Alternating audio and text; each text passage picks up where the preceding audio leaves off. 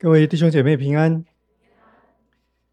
今天我们要读的经文应该是《哥林多前书》十五章的十二节到三十四节。当然，因为时间的关系，所以我只有选读了中间的一段。如果我们从十二节开始看，你就会发现哥林多教会的信徒面对一些质疑跟挑战，在他们周围的这些朋友、这些亲戚、这些家人问他们说：“哎呦，你们相信人死了？”还会复活？竟然有人会相信这个？要不要举个例子，带个人来瞧瞧，到底什么样子的人死了之后还会复活，叫我们也可以信？弟兄姐妹，两千年后的今天，我不知道我们当中有多少人，你会碰到你的朋友、你的同事，仍然问你类似的问题，你相信？死人会复活？要不要举个例子来看看？在现代情境之下，要回答这类的问题，我觉得多年前何长老介绍我的一位神学家的著作很可以帮助我们。他的名字叫做 Leslie Newbigin，中文大概翻成呃纽必真。他是一个英国人，他在印度宣教了二十年。退休之后回到英国生活，一边写书，一边开始尝试向英国人做宣教士。因为发他发现，天哪，在呃英国，在伦敦，在这个非常受基督教文明影响的地方，这里的社会风气、这里的思潮、这里人的生活方式，对于基督教来说，简直就是非常陌生。甚至于可以说对基督教有很深的敌意。他认为西方社会迫切需要宣教士的关怀和耕耘。他写了非常多书，他几乎所有的著作都在探讨同样的这个主题。根据他的分析和归纳，简单的说，人类社会一直以来，从文艺复兴开始。加上之后的工业革命，产生了非常非常剧烈、本质性的改变。在这个之前，传统的影响非常大，都是家庭，都是家族，都是呃乡村、城镇里头的这些长辈、这些望族，他们说的算，他们是一言九鼎。这些人站出来，他们的观念、他们的决定就。改变就影响，就决定了所有人的未来。可是因为文艺复兴，因为工业革命，这样子的情况改变了，传统的地位崩解，个人开始有机会决定我们的生活。你不，你的工作，花你绝大部分时间的，你的生活的形态，你要住哪里？你要跟谁交朋友？你决定，你结婚的对象，所有的这些都不再是由传统来决定。个人主义的兴起代替了过去的社会那种以家庭、以群体为主的模式。另外一个根本性的改变，当然是文艺复兴所提倡的实证主义。透过实际的观察验证，各位都知道，这促进了科学的发展。然后，因为科学跟技术的进步，在人生活的各个层面，不管是天文，不管是地理，不管是医药，不管是我们生活当中今天我们所使用的这些消费电子等等，它都跟实证主义、跟科学精神有非常非常重要的关系。简单的说，Newbigin 说，个人主义。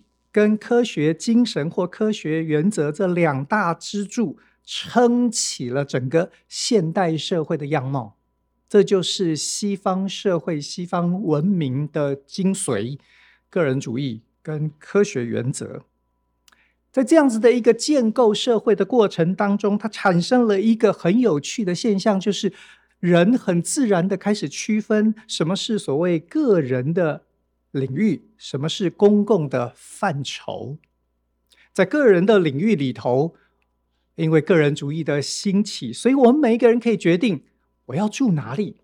我早餐要吃什么？或我吃还是不吃？我决定我人生的价值是什么？我喜欢月光族，或者我对我的未来，我有很大的梦想，我就是要呃勤奋努力工作的存钱，为了要让将来的那个梦想可以成真。价值的部分呢，可以因着个人的喜好或者是风格，因着他的判断等等，可以很不一样。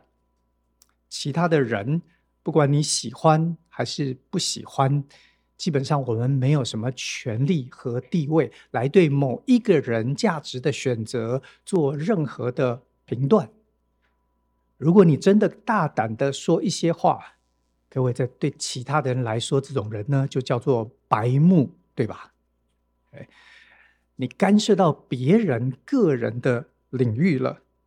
严重的时候呢，我们不只说这种人白目，我们认为这样子的人呢，是不尊重人的，是歧视的。在过去的时间里头，很多时候，很多的个人或者甚至于群体，说不定最好的例子是所谓的恐同。因为他被社会视为你在一个个人领域的题目上面，你的发言、你的意见攻击了其他人的自由。个人的领域，所有价值的这一些都是个人的选择。各位呢，在公共的范畴呢，因为它是公共的，所以它一切都要讲究科学，讲究事实，科学有数据。数据可以推论，可以辩证，因为它牵涉到大家共同的生活，所以在这种个人的选择会有冲突、会有差异的情况之下，只好用所谓的科学来决定。在这样子的范围里头，各位在公共领域里头，很抱歉，连基本的价值它都得量化。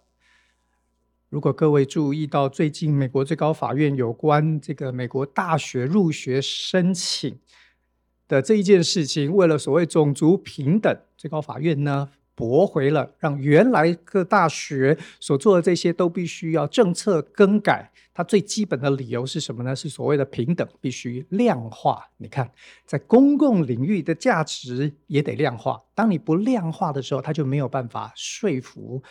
在公共领域里头，科学高过价值。Newton 的分析跟归纳可以帮助我们用来说明一些我们碰到的状况。呃，过去这半年的时间，我都在欧洲各地跑来跑去，所以呢，呃，我想我就用欧洲的状况，跟我们有一点点距离，也许比较合适观察和反省，用它来做说明。在欧洲的华人家庭里头，常常碰到一种状况，就是孩子一旦上学之后，他就跟父母亲开始有很大的疏离，因为在学校的教育让这孩子发现，其实他应该要拥有所谓个人的空间，拥有他独立、拥有他自由的那个范畴。各位的，我们都知道，华人父母呢，很多虎爸虎妈，对吧？我们的要求呢，总是比较多。华人父母好像真的也比较啰嗦，所以呢，他就会被孩子们视为这是对他个人自由的一种干涉，一种不受欢迎的介入。如果孩子在长大的过程当中，因为呃。也许是荷尔蒙的改变，也许是交朋友的关系，也许是学校的风气。他如果开始不太喜欢去教会，去主日学，对父母亲来说，这是一个危机，这是一个警讯，因为这好像是一个灵性堕落的开始。很多父母呢，就会严厉、强力的要求，一定得去教会，不然他们的亲子关系就会非常紧张。呃，父母亲会骂孩子，父母亲会摆一个臭脸。所以孩子呢，在这个压力之下呢，他就得去。但是对他心里头那套西方文化的那个价值、那个思维模式，对他来说呢，他就觉得这其实是一种宗教迫害。因为信仰应该是一种价值选择，当它落在价值选择，它就是没有是非对错，是个人的领域。当父母亲强迫他们的时候，他们的心里头就开始嘀咕：如果真的信仰这么重要，那你们不是应该让我去接触各式各样的宗教，然后我来慎重的挑一个吗？就叫凭什么说自己是真理？看看父母亲，好像也没念什么书，自己都搞不清楚到底宗教是什么，凭什么批评其他的呢？您为什么不让我去试试其他的宗教呢？父母亲如果对孩子们来说，在他那个有情绪的情况之下，他总是会觉得父母亲其实见证也不特别好，对吧？尤其是父母亲的脾气，哎呀，一天到晚呢就摆一个臭脸。父母亲呢，说不定在很多事上很计较。当我们谈到其他的人或事，甚至于是教会的事情，对这些孩子们来说，他会觉得你们也没什么更好的见证，不是吗？对于那种在信仰上面非常虔诚、呃，非常热衷于教会的这些父母亲，孩子们的心里头的声音是：其实你们非常反科学，你们超迷信的诶。你的这些见证，你的信仰这些体会，在我听起来，哇，非常反智，超级不用大脑思考的。各位，这些我在欧洲的华人教会和家庭里头，每一天都听。我常常发现，Newbigin 的那一套思维、那套分析跟归纳，其实蛮能够帮助我们来理解，在这两代不同的心态。不同的观念情况之下所产生的冲突，我不知道这样子的举例在我们的环境当中有多熟悉，但是你可以发现，我们常常就是在这两种世界观当中摆荡。很多时候，很多父母，很多在教会里头，因为我们接受很多圣经的教导，比较传统的价值观，各位，我们得记得。其他的人，我们的同事、我们的朋友、我们的亲戚们，对他们来说，他们会比较多是在西方文化的思维里头。他们是在这样子的教育环境，是在这样子的所谓强调个人或科学的社会氛围当中长大。对他们来说，信仰呢，是你的个人，是一种价值的选择而已。回到我们处理的经文，保罗侍奉的时代当然还不是我们所谓的现代社会，科学实证精神挂帅的时代还非常遥远。不过呢，你看保罗如何回应格林多教会所面对这些关于死人复活这种问题的挑战，在第。十四节、十五节，保罗这样说：“若基督没有复活，我们所传的便是枉然；你们所信的也是枉然。并且明显，我们是为上帝妄作见证，因为我们见证上帝是叫基督复活了。对保罗来说，基督复活是事实，不但是他，就像经文在十五章一开头所提到的，不但是他，还有门徒，还有五百多人。”他们都亲身经历见到了复活的基督。对其他的人来说，门徒或者五百多个人，他们的说辞，因为科学的那个部分，因为自己没有看到的实证的那个部分，所以他很难相信。那他要如何解释这一群爱耶稣的门徒他们所说的呢？答案很简单。这些门徒呢，太爱耶稣了，他们无法接受耶稣已经死掉了，所以呢，他们要么编造谎言，或者这一群人就是在一种非常奇妙呃的宗教经验里头，他们着迷了，他们入魔了，他们好像被催眠了一样，大家都见到了一个梦幻的现象。那个叫做复活的基督，用我们今天话讲，各位，其他人大概觉得这群门徒一起嗑药了。可是各位，这个对保罗来说，这一套说辞超级没有说服力，那是强词夺理。为什么呢？因为当他见到复活的基督的时候，各位，他不是门徒，他一点也不爱耶稣。事实上呢，他讨厌耶稣，讨厌的要死啊。还有，他不是在个人的灵修，他也不是在群体的敬拜当中。按照他自己所说的。那是在日正当中，他在外头赶路的时候，他见到复活的基督。所以对保罗来说，这一个事实，这个不可抹杀的事实，决定了一切。其他的人只能够用推断，其他人只能够用猜测，他却有一个亲身的经历。就实证精神而言。保罗的经验是没有办法抹煞的。各位，从保罗的回应里头，我们说不定还应该多说一点，就是我们刚提到了西方社会这个科学为唯一可信的方法，只重事实不重价值的文化，它其实是有相当的问题。为什么呢？因为科技固然成就非凡，但是它其实有很大的限制。我们拿最简单的例子，拿吃来说。今天在我们的这个环境里头，大概没有人不知道一六八，对吧？没有人不知道什么叫生酮饮食。OK，减糖很可能是全民运动啊。可是各位，我们所有知道这些人，我们大概也都承认，总是有那么些时候，我们的知识和我们的实践有很大距离。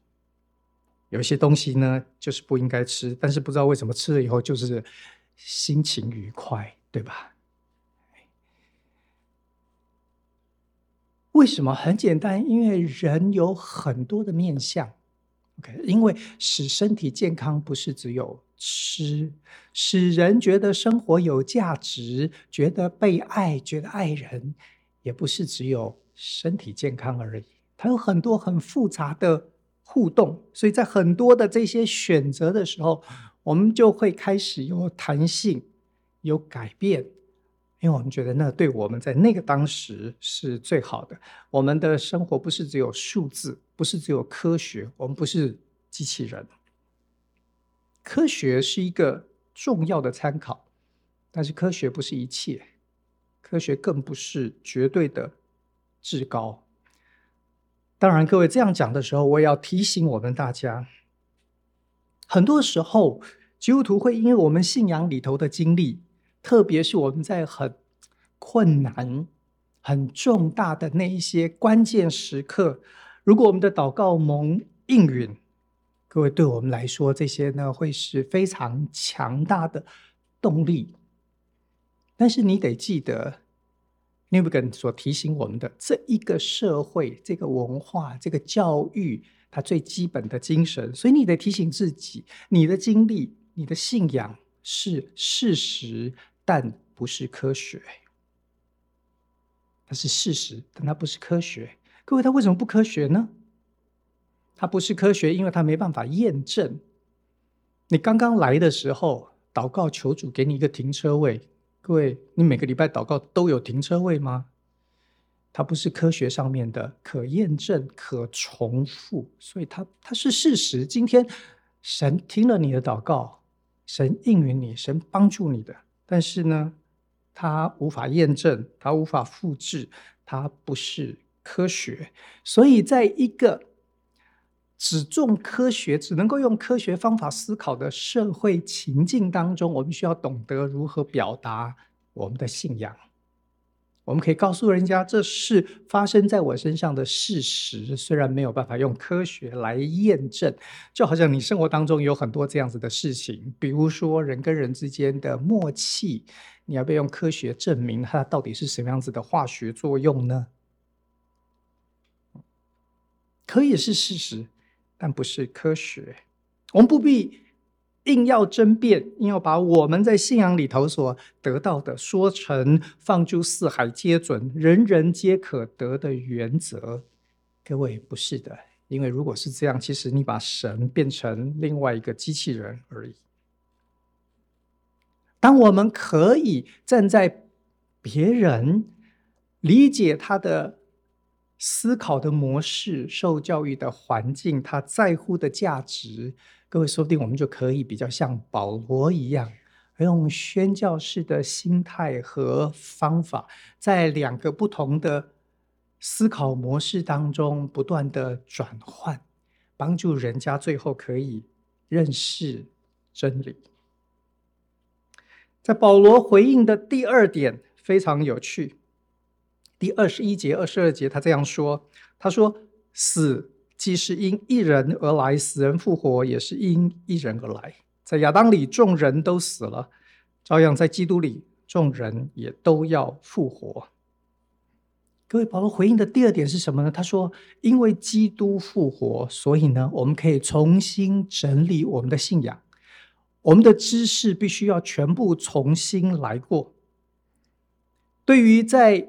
以色列在犹太文化之下成长的人来说，亚当的故事没有人不知道。可是各位，你仔细看，在旧约圣经里头，亚当这个名字呢，出现的次数少之又少。他他就是一个，他就是一个不听上帝话，害得我们所有的人都落在罪恶的咒诅之下的那个人。他的故事有什么好说的呢？可是你发现，当保罗见到复活的基督之后，这件事情现在对他来说有新的意义。亚当不但是人类的始祖，保罗说他是人类的代表。他说，所有我们在人生里头所碰到的挫折、罪恶、失望。疾病、死亡都圈在亚当里头，也因为这样，所以那个基督的复活超级有意义，因为新的典范产生，因为我们可以真正有盼望。各位，保罗在这里是把整个旧约圣经全部完全推翻。原来以色列所等候、所盼望、所了解的，在这个复活的基督的这个前提和亮光之下，所有这些都改变了，都比以前更有意义，也比以前更没有价值。他不再等候国族的复兴，因为那样想的太小了。弟兄姐妹，保罗的回应里头，我觉得这第二点真的是超级伟大了不起。对我们来说呢，难道我们要指望我们所有的人，因为我们都已经认识这位复活的基督，所以我们也通通都，呃，今天开始我们大家研究神学，然后我们通通都有世界从来没见过的这一种呃表达理论建构吗？我想不是。但是我觉得保罗所做的是一个非常重要的示范，就是我们需要学会。因为神所做的一件事，可以有新的眼光，可以有更大的格局。我跟师母今年年初到了西班牙去服侍，很多人都问我们为什么去，嗯，听我们分享各式各样的状况。哦，他们听到原来师母在大学的时候主修是西班牙文，所有人都很快的做了一个结论：原来神早就预备好了。呃，各位，我完全没有否定，神早就预备好了。我猜那个大概是最容易想到的事。可是对我来说，我从去了之后，我在非常非常多的事上看见神如何在我过去的，不管是服侍也好、读书也好，或者我从小的成长也好，神如何为了这一个服侍，让我过去的经历，现在我都可以看见。哦，原来它是有关联的。原来它是有价值的，弟兄姐妹，我相信我现在在西班牙服侍，对神将来要使用我也是有意义、有价值的。我觉得我们要学保罗的是，因为一件神做在你身上重要的事，你现在可以回头把你的一生全部串接起来。大部分人，我们的问题是，其实神为我们做了，但是我们不太有发现，到底它奇妙在哪里，到底它关键在哪里。越能够从日常生活当中发现那一位伟大全能的神介入你的生活，因着你的祈求改变了你的环境，各位，这件事情应该是非常了不起的神迹。你得把它的前因后果，你得把它在上帝全能伟大的旨意当中，他真正所要成就的那个效应给发掘出来。保罗的第三个回应，在第三十节到三十四节，他说：“我们又因何时刻冒险呢？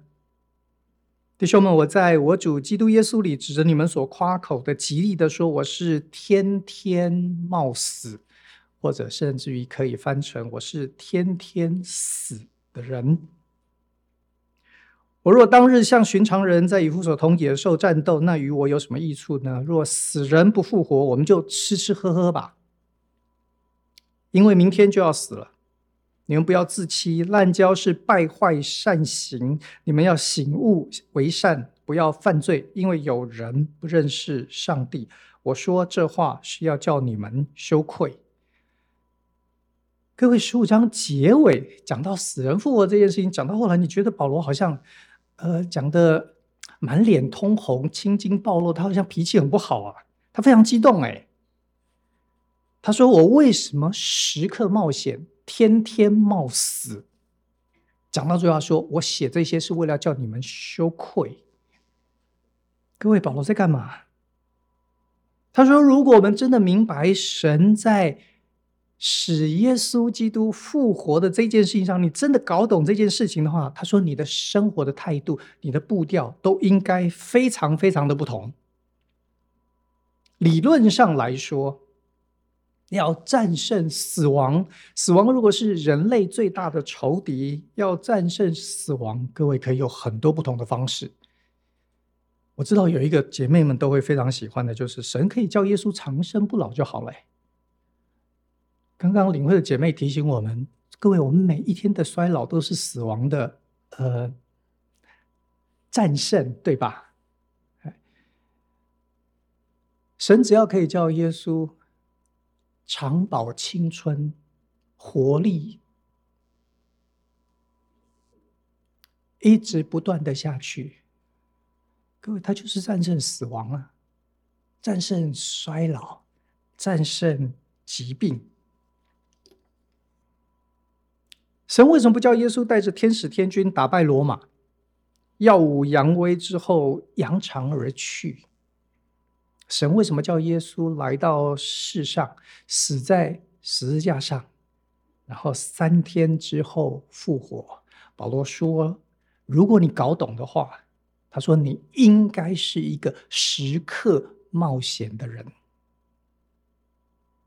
因为死人复活了，我们怎么还在吃吃喝喝？我们只懂吃吃喝喝呢？他说：“如果是，如果你还在只有吃吃喝，保罗说我要叫你羞愧。”弟兄姐妹，我在读这段的时候，我在想说：“哎呀，糟糕了！我怕如果今天保罗写信给我们，大概是要叫我们羞愧吧？”我们很多很多人信了主，可是我们没有真正明白死人复活的意义。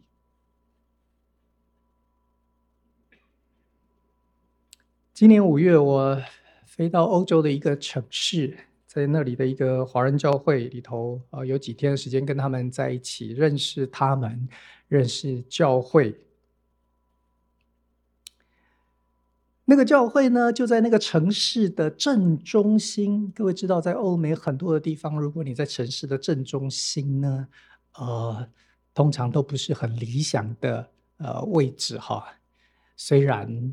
很方便，但是呢，那大概代表那是龙蛇混杂的地方，那是治安不理想的地方。那个华人教会一开始设立在那里有相当的时间了，然后呢，也随着这个城市的发展，所以呢，教会里头的呃华人很多，然后在那里他们就嗯移民，他们在那里做生意，在那里安顿等等。有一天，我们就在教会里头，突然间来了一位姐妹。那个姐妹呢，他开了一个店，离教会大概只有一条街的距离。两天前呢，他在店里头工作的时候，有一个歹徒进来，就掐了他的脖子，然后他就当场就昏过去了。几个小时之后，他醒来，他已经店里头已经被洗劫一空，歹徒已经早就不见踪影了。然后呢，他就呃非常辛苦的来到教会，请求教会的同工为他祷告。教会的同工呢，那天他到教会来，教会同工就跟帮我们介绍，然后请我为他祷告。然后我就问教会的同工说：“教会有什么打算？”负责的同工告诉我们，他们如何安排人定期的去店里头探望这个姐妹。嗯，他们如何在教会的这些代祷网里头公告这些事情，然后请弟兄姐妹呢陪他祷告、安慰他、关心他。各位，这些都是教会该做的，不是吗？是吧？可是呢，教会该做的绝非如此，对吧？我们不是只有吃吃喝喝，不然呢？保罗说：“我们都该羞愧，因为我们没有真正认识从死里复活的基督。神既然把教会放在市中心，放在那个治安非常不好的地方，各位，教会就该成为那里头明亮的灯塔。教会不是逆来顺受而已，教会得挺身而出，教会得改变社会。”教会有太多可能可以尝试进行的，虽然我不知道到底哪一个最合适。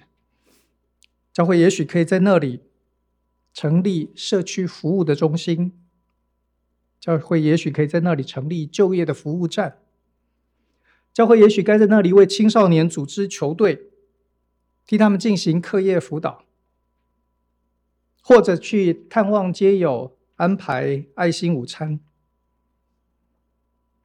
各位，我们相信的是从死里复活的基督，千万别让我们在吃吃喝喝当中沉睡，不然那一天，就算保罗没写信，我们在复活的基督面前，我们大概真的会非常羞愧。记得保罗说的，如果你有一位是从死里复活的基督，你得是一个时刻冒险。天天冒死的人，因为你的主走过非常非常特别的路，他的能力可以在我们这些人身上显得完全。我们一起祷告，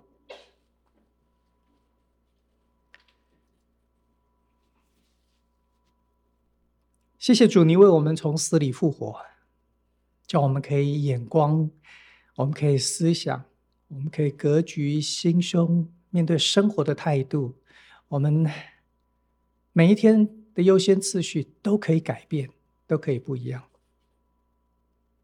但愿罪在我们身上发动那死的能力，降服在你复活的权柄之下。有愿你复活的大能成为我们的热情，成为我们对你的爱。主，让我们在世界的每个角落遇见你。祷告，靠耶稣的名，阿门。